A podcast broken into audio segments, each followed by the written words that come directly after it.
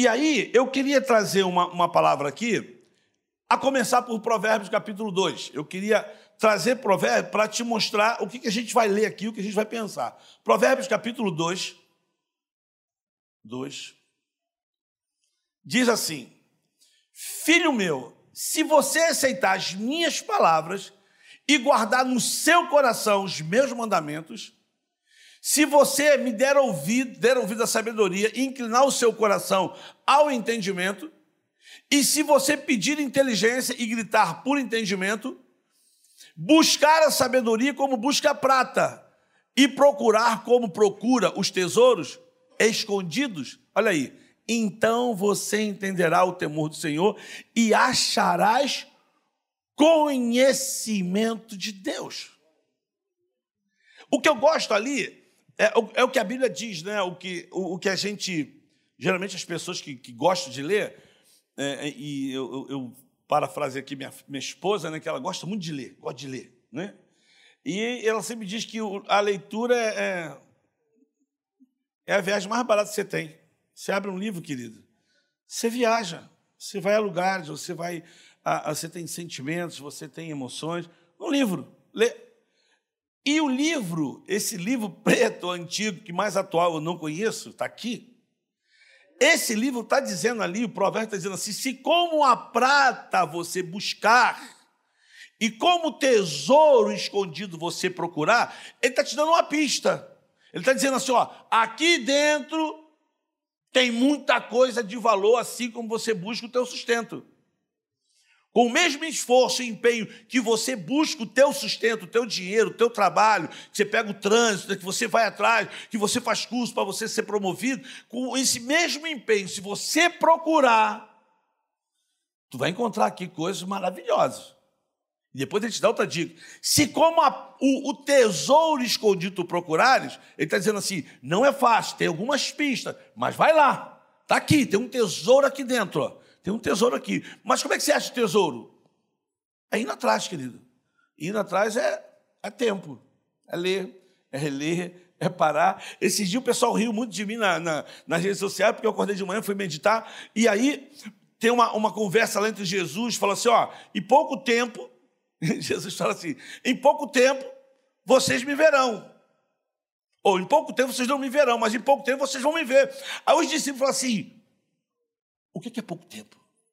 Eu, fiquei imaginando a situação dos caras, Jesus falando com os caras, e falam assim: em pouco tempo vocês não me verem, mas em pouco tempo. O que é pouco tempo na, na perspectiva de Deus? O que é um pouco tempo?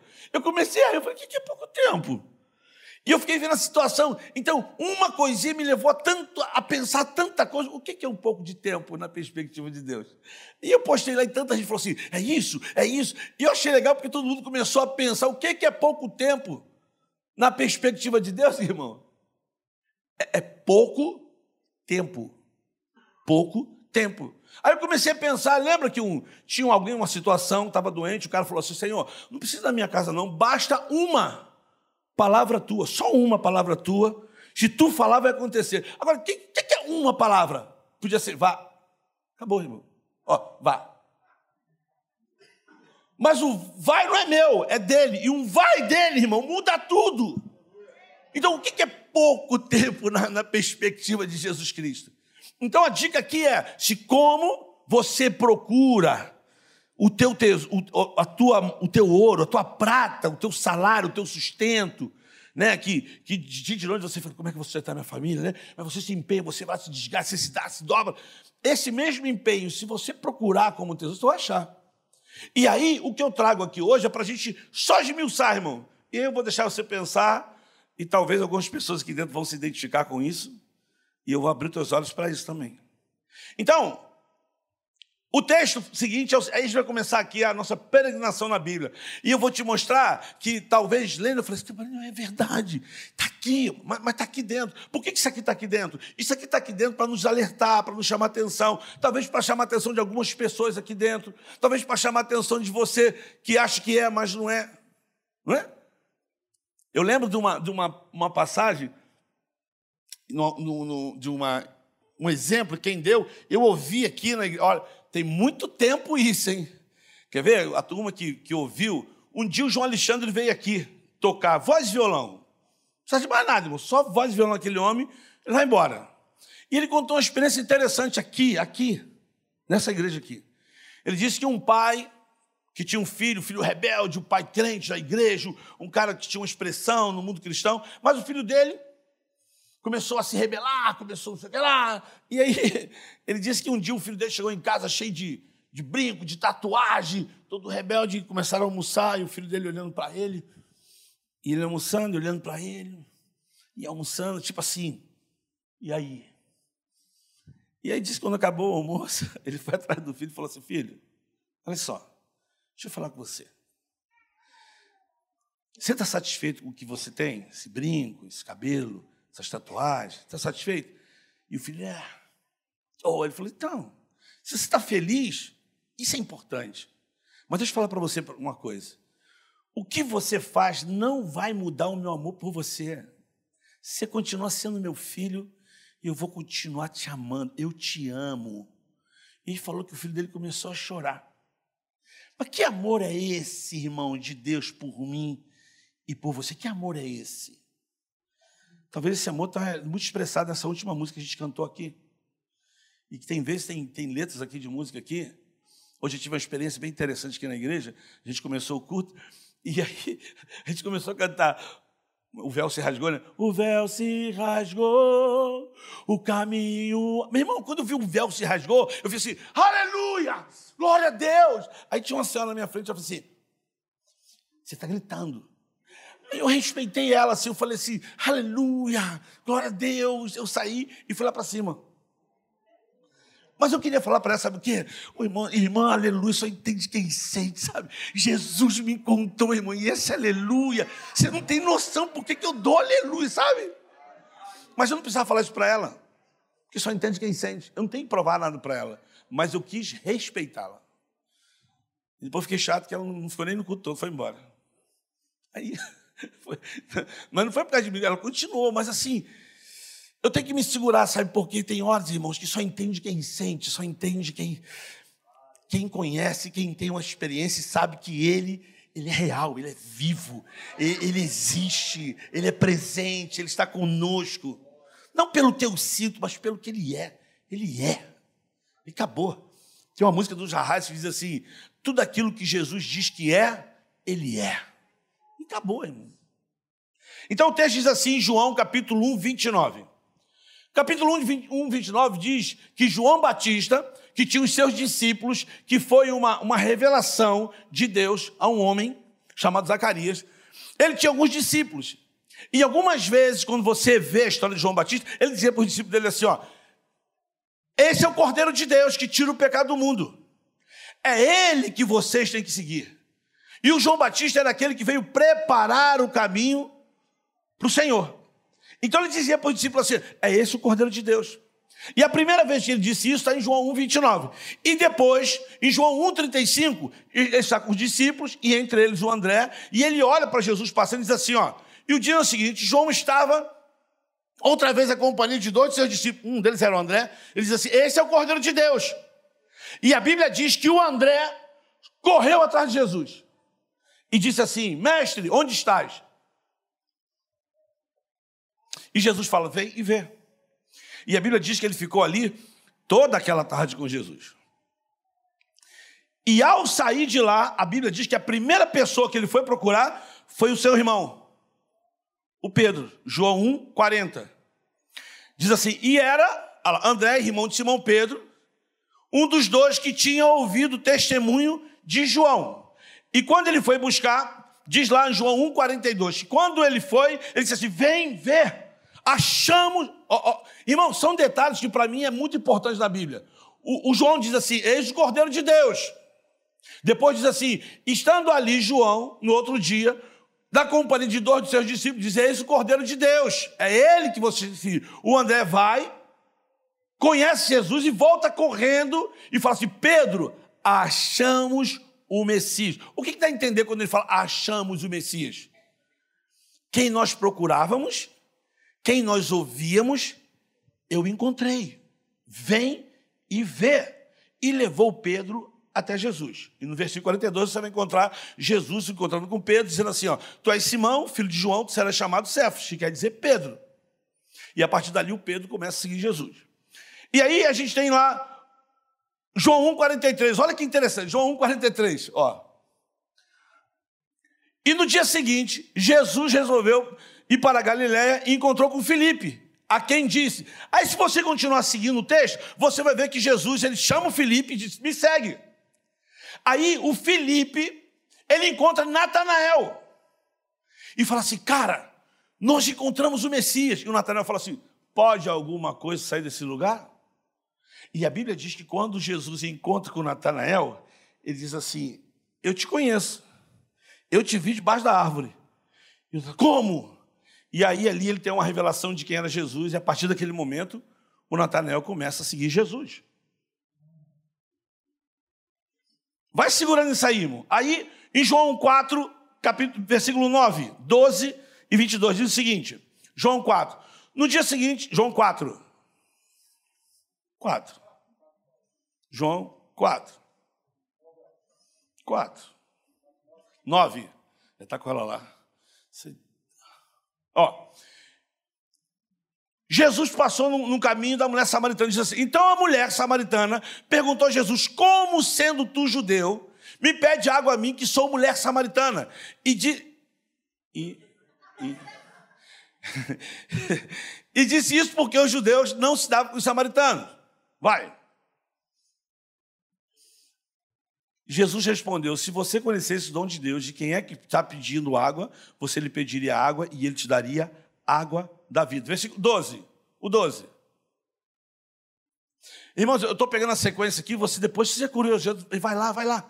Olha lá o que, que diz. Por acaso o Senhor é maior do que Jacó, o nosso pai, que nos deu o poço, o qual ele mesmo bebeu, assim como seus filhos e o seu gado? Parece que está tudo solto, né? Quando eu estou lendo o versículo, você fala, eu não estou entendendo nada. Você vai entender. Vai lá. Versículo 22, se eu não me engano, João. Ali. Nossos pais adoraram nesse monte, mas vocês dizem que Jerusalém é o lugar onde se deve adorar. Ok? O próximo versículo.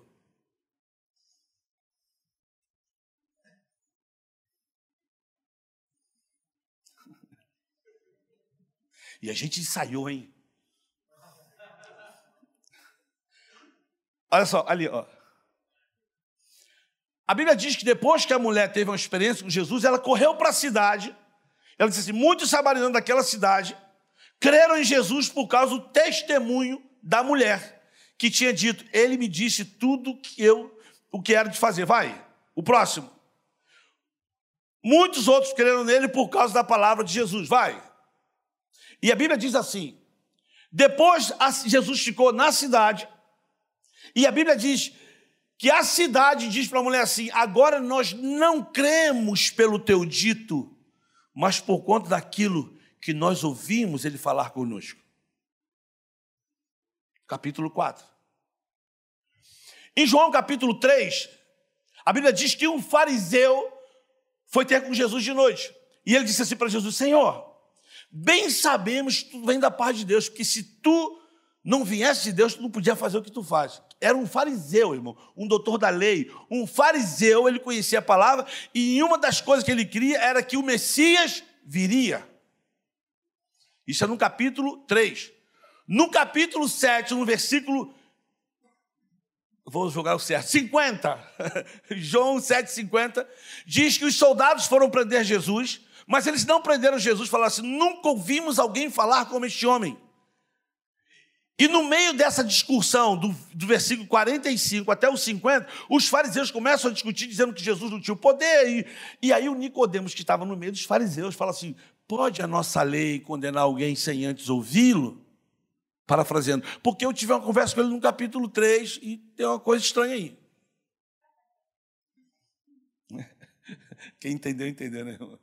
Mas o Nicodemos ficou meio e aí, no capítulo 19, acho que é no versículo 38, se for, deve ser isso aí, 38, é 38? É, 38. Diz assim que Jesus morreu, olha lá. Depois disso, José de Arimateia, que era discípulo de Jesus, ainda em segredo, porque tinha medo dos judeus, pediu Pilatos a permissão para tirar o corpo de Jesus. E a Bíblia diz logo em seguida que quem foi com ele? Nicodemos. E foi junto com ele Nicodemos. Ele era fariseu, não podia pegar no morto. Onde eu quero chegar com tudo isso? Vou parafrasear aqui, queridos. Guarde isso com você. Informação mais experiência é igual a conhecimento. Eu estou te mostrando aqui texto da Bíblia de pessoas que tinham informação de quem era Jesus, mas não o conhecia. O André só tinha a informação do João Batista, mas nunca tinha visto ou nunca tinha tido uma experiência ou ouvido ele falar. A partir do momento em que ele ouve Jesus falar, a primeira coisa que ele faz, ele corre e diz: Ô oh, Pedro, nós achamos o Messias, vem. E o Pedro chega perto de Jesus, e Jesus olha para ele e diz assim: Tu és Simão, filho de João, tu serás chamado servo. E a partir dali ele começa a seguir Jesus. A mulher samaritana, a gente olha ela meio como uma prostituta, e lá vem ela, e lá vem ela, e lá vem ela, e ela se depara com Jesus no poço. E o que me chama a atenção é que essa mulher tinha muita informação sobre religiosidade. Porque ela diz: os nossos pais adoraram aqui, e vai chegar um dia que nós vamos adorar também. E Jesus fala assim: mulher, sou eu que falo contigo. Sou eu o cara aí dessa palavra aí, sou eu. Sou eu que eu que estava para vir, sou eu. E a mulher fica espantada e começa aí Jesus fala assim: "Olha só, deixa eu falar para você. Você tem cinco maridos". E Jesus começa a falar quem ela era, e ela tem uma experiência, fica meio que chocada, ela corre para a cidade e diz assim: "Olha, eu encontrei ele, será não será ele o profeta?" E ela leva a informação de ter tido uma experiência com Jesus e traz toda a cidade por conta da informação dela. A cidade tem uma experiência com Jesus e diz para ela: não é mais pela tua informação que a gente acredita, a gente acredita porque nós tivemos uma experiência com Ele. Quando Nicodemos, ele, um fariseu, depois de três anos lá na cruz do Calvário, ali eu acredito que ali ele teve a experiência. Então, o Nicodemos levou a vida inteira estudando sobre o Messias. Ele teve uma, uma, uma, experiência com esse Messias no capítulo 3. No capítulo 7, ele expressa que tem alguma coisa diferente no coração dele, mas no, no versículo 19 ele diz assim: Esse é o Redentor. O véu se rasgou, o caminho abriu. Já era. E o que a gente vai ver na Bíblia são dezenas de informações quando a gente fala assim: quem era o cara mais paciente, o cara que mais suportou desafio? Jó. O Jó, irmão, o cara apanhou muito. Apanhou muito e apanhou de amigos que estavam perto dele. E se tem uma coisa que dói, irmão, é que você sempre espera uma facada de quem? Do inimigo, irmão, nunca de amigos. Quando você leva uma facada do amigo, você fala assim, cara, como é você, mano? Né? Para esse, esse momento, eu sempre lembro daquele, daquele filme Coração Valente. Quando ele, ele dá né, todo o coração dele na mão de um cara que ele achava que estava junto com ele, mas na hora da guerra, que ele vê que ele foi traído, que ele corre atrás do cara, e quando ele tira o capacete do cara, ele olha para o cara e fala assim: Você, mano, jamais imaginar que você passou a gente para trás. Mas o cara que estava com ele. A Bíblia diz que Jesus sabia que era o traidor, mas deve ser difícil, não, irmão? Tu tá com 12 caras, o cara vê tudo, anda contigo, come contigo, e tu ainda dá contabilidade na mão dele para ele cuidar do dinheiro, e no final a gente vem por tanta moeda. Tem umas coisas que a gente não entende. Então, o Jó, irmão, ele apanhou muito, mas no capítulo 38, os caras falam, falam, falam, falam. Aí Jesus fala assim: Jó, fala o seguinte, senta aí. Senta aí, porque agora eu vou falar contigo. E Jesus começa, eu gosto de dizer, fala assim: deixa eu te perguntar, onde é que tu estava quando eu fiz a divisão da terra? Onde tu estava quando eu criei a água? Onde você estava quando eu falei para a onda assim, ó, até aqui tu vai chegar e daqui você não vai passar? Desculpa, irmão, vou rir agora. Desculpa, de verdade, mas assim, é, é que eu, o meu filho sempre fala para mim, pô, tudo contigo é a Bíblia, tudo tu fala a Bíblia, tudo tu fala a Bíblia. Mas não tem como, não dá para fugir, irmão. Tem uma coisa, está tudo embasado lá. Quando o pessoal de Copacabana fica meio assim apreensivo com a ressaca, já viu? Irmão, a ressaca vem em Copacabana. Tu mora em Copacabana, desculpa, irmão. Mas a ressaca vem, mas vem, vem até na calça. A primeira fala, o mundo está acabando. Jesus está voltando. O mar vem até a calçada. Querido, eu, eu, eu começo a rir porque a Bíblia diz que na criação Deus deu uma ordem para o mar. Ele falou assim: ó, mar, você só vem até aqui, tá? Daqui você não passa. E o mar, tchá. Esse tchá do mar é tá. Ele está falando para ele, tá. Tá. Pode ver que a onda faz assim, ó. Tchá, mas ela volta. Hã? Só que o homem, na sua, na sua grandeza, na sua inteligência, ele começa a construir. Mas ele quer mais perto do mar, porque valoriza. Aí o que ele faz? Ele é terra. Então o mar tem que vir até aqui. Aí você começa a aterrar, e o mar fala assim: o, o, o Criador falou para mim vir até aqui. Volta. Aí a terra. Mas o Criador falou que tchá, é lá, e a terra. E vai, terra, vai empurrando o mar, querido, vai empurrando o mar. Só que chega uma hora, irmão, que a natureza. Ah, respira. E não vai não, vai machucar o pé. Mas o Criador falou que é para até lá. Aí o mar vai até lá e todo mundo fica com medo. É, é a natureza, querida. A natureza, ela vai pedir seu espaço que é dela. Não adianta.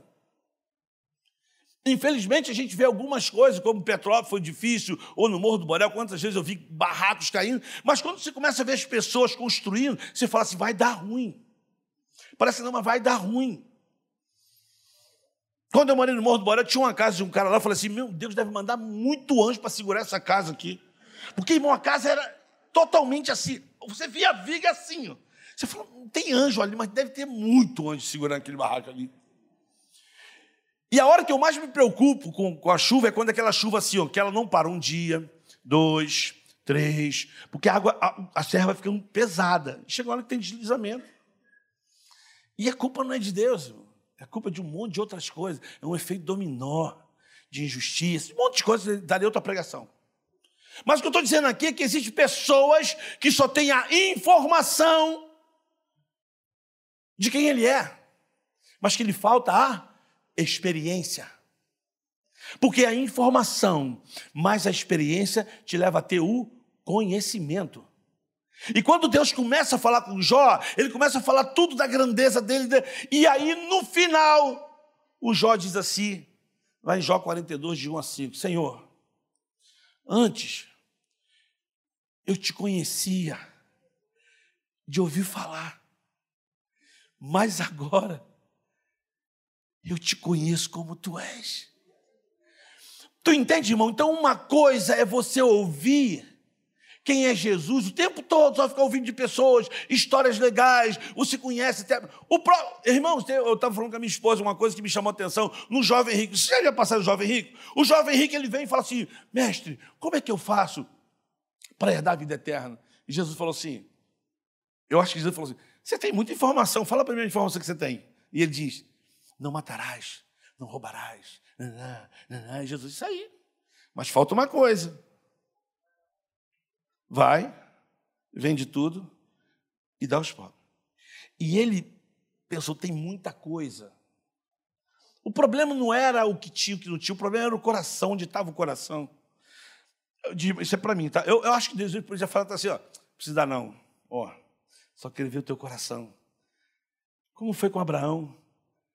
Imagina, Abraão está subindo no monte e o filho fala: Ih, papai, estamos indo lá.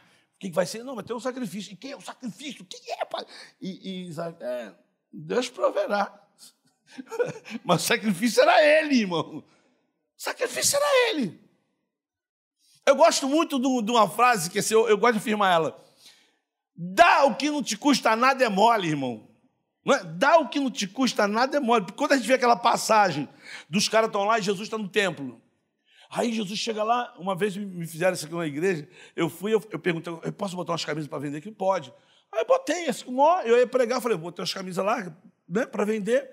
Rapaz, chegou um cara e falou, rapaz, aqui você não vai fazer da casa do seu templo. Você não vai vender. Eu falei, irmão, eu tinha perguntado, desculpa, tirei tudo. Mas eu acho que ele não entendeu quando Jesus fica chateado lá no camelô lá. O problema não era estar vendendo, o problema era o que vendia e o problema qual era a situação por que vendiam. Porque era, era o dia de sacrifício, era o dia da festa, era o dia que as pessoas ofereciam alguma coisa. Então os cambistas, né, pã, faziam, pô, dia da festa, sacrifício, vamos lá, bota os pombinhos aí, uns cabritinhos, pá. E aí, tem alguma para matar? Tem um cabrito aí, mano. Leva um cabrito, leva um cabrito, leva uma pomba, pô. Leva esse cachorro aqui, leva, leva. Então, era mole, irmão, tu comprar um bicho ali naquele caminho ali e sacrificar, concorda? Então, oferecer um sacrifício que não te custa é mole. Quem tem gatinho aí? Gatinho, irmão. Gato. Cachorro. Aí, então, você agora. Aí Deus te pede o teu cachorro, irmão. Me sacrifica o teu cachorro. Me sacrifica o Bob. A, a, eu vou falar da minha da Roma. Me, me, me sacrifica o teu bichano. Hum, porque no meio do caminho, tu comprar um gatinho que tu achou ali, é mole, bota lá e mata. Agora, tu pegar o teu gato e sair da tua casa com ele assim, ele. E você, não, a gente vai ali. O, o sacrifício, você levar ele lá até oferecer, irmão, aí dói. Porque é sacrifício que te custa alguma coisa. E os caras ali estavam vendendo um sacrifício que não custava nada. Era só dar dois reais e pronto. Uma coisa é tu pegar o gato tá indo lá roubar a tua carne lá, um gato do vizinho, e tu taca ali a vassoura. Agora outra coisa é tu botar o teu gato lá e falar assim, tirou alvo. Tu não vai tacar, irmão. Porque tu vai sentir. Dói. Então, o Jó, quando ele diz assim: Olha, eu só te conhecia de ouvir falar. A verdade é que existe hoje, por vivermos num país cristão, as pessoas conhecem histórias sobre Jesus, tem fotos sobre Jesus, tem cruzinho com Jesus, tem tudo sobre Jesus, irmão, mas não tiveram uma experiência com Ele. E isso faz toda a diferença. Faz toda a diferença, querido. Por isso que eu sei quando eu dou aleluia. Eu sei. Por isso que eu sei que eu não tenho, eu falo sempre isso. Eu, eu, eu, sofro porque eu não posso convencer as pessoas do que eu acredito. Eu sofro porque eu não posso convencer as pessoas e nem converter as pessoas. Mas o livro me ensina que ninguém pode me impedir de amar as pessoas, nem elas. Eu não posso falar com meu filho que ele tem que ter uma experiência com Jesus. Ele tem, não posso, irmão. Ele tem que ter uma experiência. Ele tem que saber quem Jesus Cristo é. Ele precisa ter uma experiência. E uma vez que ele tem, querido, Claro que isso impede de eu colocar raiz no coração dele, concorda? Vamos lá. Ó, é isso aqui. Ó, é isso aqui. Ó, é isso aqui. Informação vou dar muito. Mas experiência, ela é pessoal. Só entende quem sente. Só entende quem teve a experiência. Agora, olha que coisa linda. Aquele jovem, quando ele se aproxima de Jesus, você pode pegar lá. Sabe o que a Bíblia diz? Que Jesus olhou para ele e o amou. Talvez mesmo sabendo que ele ia falar no final que pô, tem muito dinheiro, sabe os mandamentos todos, mas Jesus falou assim: Jesus o amou. Jesus o amou, como ele ama. Jesus ama. A gente aprendeu hoje aqui, num culto da manhã, que palavra, né? Sobre a justiça de Deus. Sobre um Deus que ficou em silêncio. Informação, irmão, não é suficiente. Qualquer jovem que entra na medicina, ele pode estudar tudo sobre medicina, anatomia, tudo. Mas o fator mais importante que vai andar junto é a experiência de tocar num corpo, de fazer a cirurgia, é a experiência. Cara, tudo aquilo que eu aprendi aqui, ó, é isso. É isso. Agora, eu sou uma bênção, aleluia. E jamais vou dizer para você que eu nunca ouvi falar de Jesus. Claro, eu já tinha ouvido falar de Jesus, sim. Assim. Vou repetir aqui para quem não ouviu isso. Isso é, é, é bom. Eu, eu, sempre começo a rir muito quando eu falo disso, porque isso permeou a minha vida. Depois de, eu estava conversando ali depois de velho, eu vi um ditado interessante, né? Quando a gente fica velho, a gente sabe que sabe, sabe tudo, mas quando ficando velho, esquece de tudo também. Mas tem coisas que permeiam a minha mente assim, que eu fico feliz, eu falo assim, caraca, será que lá Deus já tinha um plano na minha vida, eu não tinha entendido? Porque eu morava em Bangu, né, em Vila Aliança, e eu morava, olha onde eu morava, na rua do Bom Jesus. Eu vivi a minha vida toda na rua do Bom Jesus, na casa número 2. E sabe quais ruas que eu mais brincava e que cortava a rua do Bom Jesus? A rua do aprendiz, a rua do mestre e a rua do carpinteiro. A minha vida toda foi nessa rua. Olha, irmão, que profecia, né? Parece uma coisa assim poderosa. Rua do mestre, rua do carpinteiro, rua do aprendiz. Todas elas desembocavam na rua do Bom Jesus. Mas quando eu penso em tudo isso, eu ouvi muita coisa de Jesus, irmão. Você vai ouvir de novo, você vai rir. Eu, fui, eu nasci num lar católico, assim, católico, esse católico, católico. Porque antigamente todo mundo era católico, tem religião católica. O cara era macumbeiro católico. Meu pai era do candomblé, perguntar para si, eu sou católico. Meu pai. Meu pai era do candomblé, a minha mãe era católica e minha avó, devota do Santo Antônio do Categorê, irmão. Mano, ela não ficava um, uma semana sem ir lá no santo, do santo dela, lá, a igrejinha dela, ia para procissão e trazia os ramos. E eu vivi nesse métier. Depois a minha mãe converteu, aí minha mãe converteu, irmão, no, na igreja messiânica, sem Xonoê. Bom, eu não saía de casa sem minha mãe fazer uma oração. Hum, aí eu virava. E às vezes eu estava doidão, minha mãe fazia. Meu filho, mês de sábado, te abençoa. Eu vivi nesse métier de religiosidade. Mas a que mais me impressionou foi da minha avó, do, do, do... Eu olhei para aquele quadro lá, é, tem um quadro lá com a Bíblia, né? O quadro era daquele tamanho lá, assim, atrás do nosso, nossa, nossa parede, e não tinha como não ver esse quadro, porque a casa só tinha sala, cozinha e banheiro. Não tinha como. Tu entrava, o quadro estava lá. Tu se vestiu, o quadro estava lá. Tu dormiu, o quadro estava lá. O quadro estava lá. E sempre assim, o Jesus assim, ó. Eu lembro que a minha esposa ficou doente, era a quarta dengue hemorrágica dela. Eu, ela ficou no, hospital católico aqui no, na usina. E eu lembro que ela ficou em dois quartos. No primeiro quarto, e é estratégico, porque quarto, o quarto, a cama do paciente fica assim de frente para uma parede que tem um Jesus ali. Então a pessoa está doente, ela está olhando para Jesus, não tem como, está ali. Então isso, eu acho que tem uma estratégia para você olhar para Jesus e falar, oh, Jesus. Né? E eu lembro que ela estava tão mal que um dia eu cheguei para tentar levantar assim, o astral dela, estava lá. Aí eu olhei para Jesus e falei, meu amor, você está tão mal que nem Jesus está olhando para tu. Jesus estava assim, ó. nem para frente ele estava olhando. Está mal, hein? Aí outra vez eu fui no outro quarto, estava olhando para o outro lado. Então tem um Jesus que olha para a esquerda, outro para a direita, não sei para que lado, mas ele estava ali. Mas na minha casa Jesus estava num quadro. E a minha mãe sempre fazia assim, eu vou para que o quadro, minha mãe fazia assim, Deus, abençoa minha família. Eu, vi a minha mãe várias vezes chorando, com a mão no pé do, do.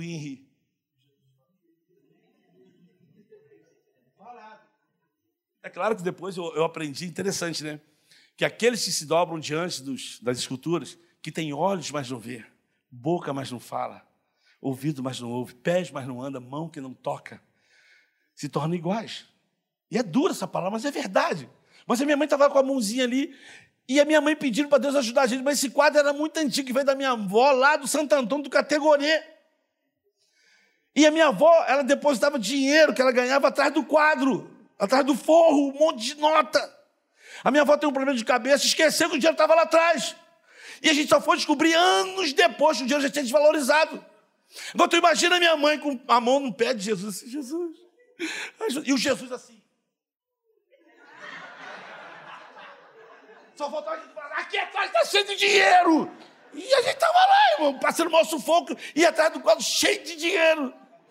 Quando o quadro rasgou, tinha um montão de nós, aquela nossa cor de abóbora, verde escura, que não tinha mais valor. Então a gente vive, a gente vive num país que tem informação de Jesus. Teve uma época que o reverendo Caio Fábio Júnior, ele começou a pregar no Bangu 1. A palavra é essa. Ele converteu todos os líderes do tráfico, do Comando Vermelho. Foram batizados por ele. Isaías, Tuxinha, Rambo, todo mundo.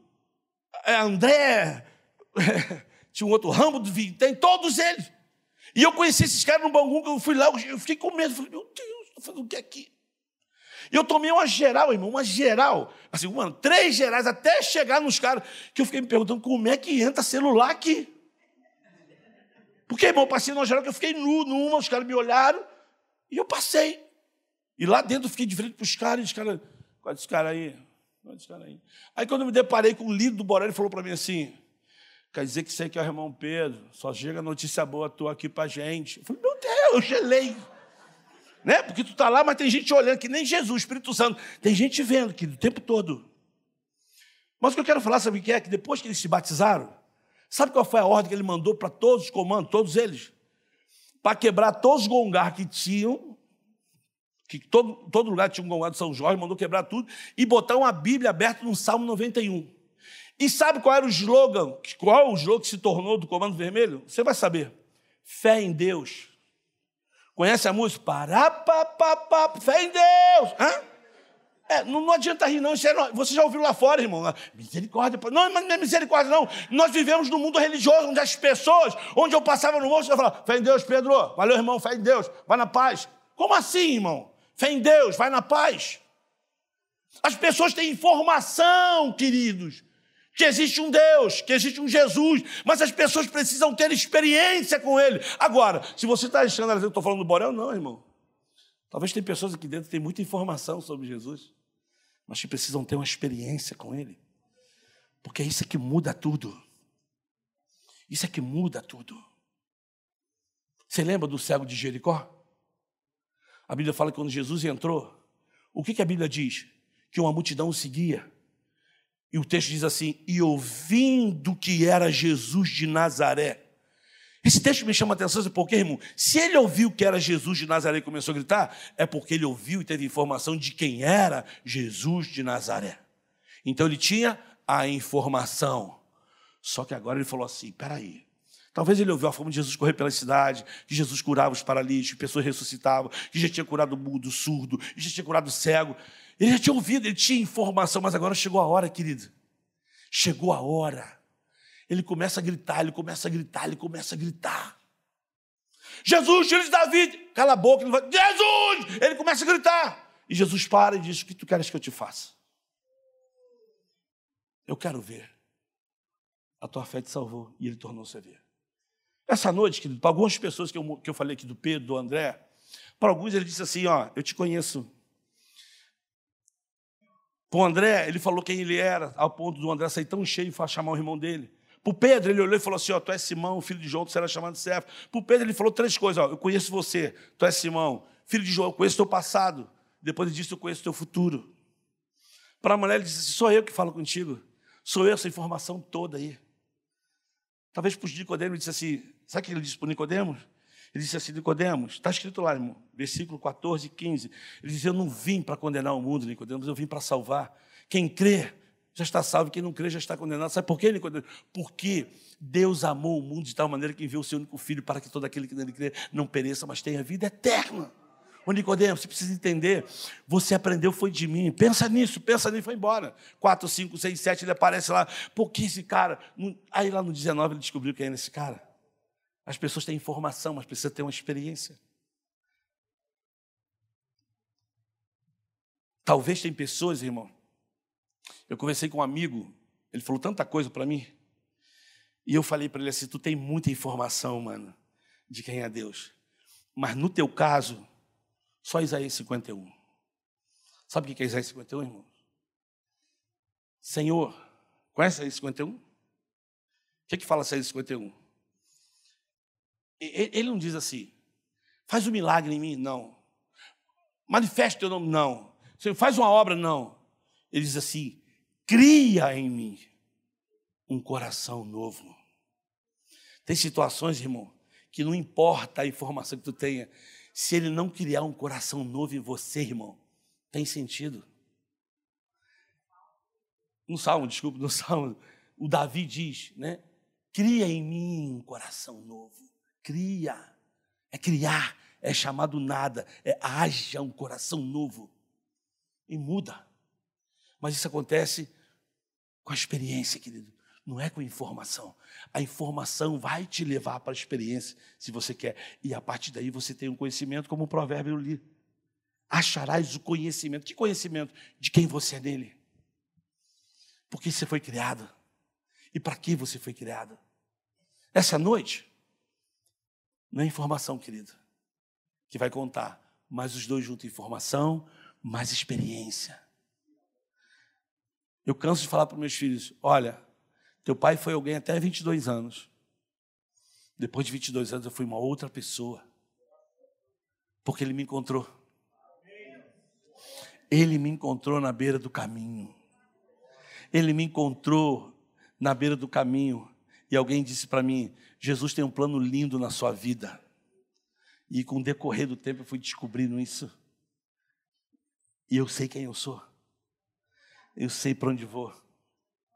Eu sei porque eu fui criado. E isso fez toda a diferença na minha vida. Talvez essa noite você esteja aqui, querido, com muita informação. Talvez essa noite você está aqui porque o André disse para tu assim, cara, vamos lá no culto, vamos lá, pô. Tu já tem as tuas informações, vamos lá. Eu achei, cara, Jesus mudou a minha vida. Talvez você está aqui como cego de Jericó, que alguém te informou, te falou de Jesus, e hoje tu vem aqui desesperado, eu tenho que ir lá, pô, porque isso... E essa noite ele está dizendo assim, o que tu queres que eu te faça? Tudo a partir de uma experiência. Talvez você está aqui no buscar água, bebendo um monte de água, como eu estou aqui com a boca seca, eu preciso de água, irmão. A mulher foi no poço. Mas a água que ela bebeu não era suficiente, mas ela teve uma experiência com a água viva. O Jó, apesar de toda a sua sabedoria, de tudo que ele tinha, de toda a sua riqueza, até achava que ele era, e ele era conhecido como um homem justo. Mas ele disse com a própria boca dele: Eu te conhecia de ouvir falar. Não é porque eu sou bonzinho, não é porque eu nunca pequei. O jovem, ele sabia tudo, os dez mandamentos. Informação, irmão. É importante? É. Mas no reino de Deus não é suficiente. É necessário nascer de novo. É necessário nascer da água do Espírito. É necessário mudança de mente. É necessário. Eu convivo todo dia, irmão. Não é com crente, é com não crente. É com não crente. Todo dia eu estou com eles, todo dia. E eu termino, querido, termino contando a história de um menino, que a gente está trabalhando muito com ele lá em Jardim Gramacho, e ele tem uma raiva profunda. E um dia eu chamei ele para conversar, eu vou chorar, né? Eu falei para ele assim, rapaz, a gente está te olhando, por que, você é assim? Você xinga muito, você... Não é porque isso xinga, porque é natural daqueles xingar, até o crente, irmão, não, não, vem com esse papo para mim, não. não. Não vem politicamente correto, não. Mas você xinga demasiadamente, você tem raiva, ele ficou olhando para mim assim, eu falei, cara, aí contei minha história para ele, comecei a chorar, falei assim, o tio também foi como você, criança, tal, tal, mas um dia. Aí ele falou para mim assim, tio, eu tenho muita raiva. Eu não sei porque eu tenho raiva, eu tenho raiva. Eu tenho raiva. Eu falei assim, eu, eu, eu sei. Aí eu falei assim, porque era até difícil falar assim, tem teu pai e tua mãe, mas o pai dele espanca ele, bate nele. Uma vez chegou lá com a cabeça, levou ponto. E às vezes o pai dele chega lá, abraça ele, assim, a gente fica olhando para o pai dele assim. Aí parece que o Espírito Santo sai de mim assim. Sabe? Aí dá vontade de se agir, né? Com a, com a, assim, com a, assim. Pedaço de pau na mão, assim, né? Mas aí o pai dele vem e fala assim, pô, aí, Pedrão, tranquilidade. Olha para ele assim, eu falo, cara, você tem que conversar com teus filhos, cara. Você tem... Não, Pedro, moleque, não sei o que lá, pronto, não sei o que lá. Mas assim, o exemplo é zero. Mas aí como é que você traz a informação para um menino desse? Até falar de Jesus é até difícil, irmão. Sabe por quê? Porque você vai levar informação, mas se Deus não criar um coração novo nesse coraçãozinho, irmão, ele vai crescer irado. E talvez mais irado, dependendo de como tu fala de Deus para ele. Não, porque Deus é pai. Se é pai que nem meu pai, eu não quero. Não é? Porque a primeira oportunidade que ele quer crescer e pegar corpo e rebentar o pai dele, porque esse era o desejo que eu tinha quando meu pai me deixou e deixou minha mãe. Mas o tempo me fez ter uma experiência. E essa experiência tomou meu coração e me fez perdoar esse homem. E perdoar. Meu pai é que perdeu, porque tem netos lindos, não conhece nenhum deles. Não foi o que perdi, e o que eu disse para ele foi assim: ó, cara, você não tem culpa de onde você nasceu.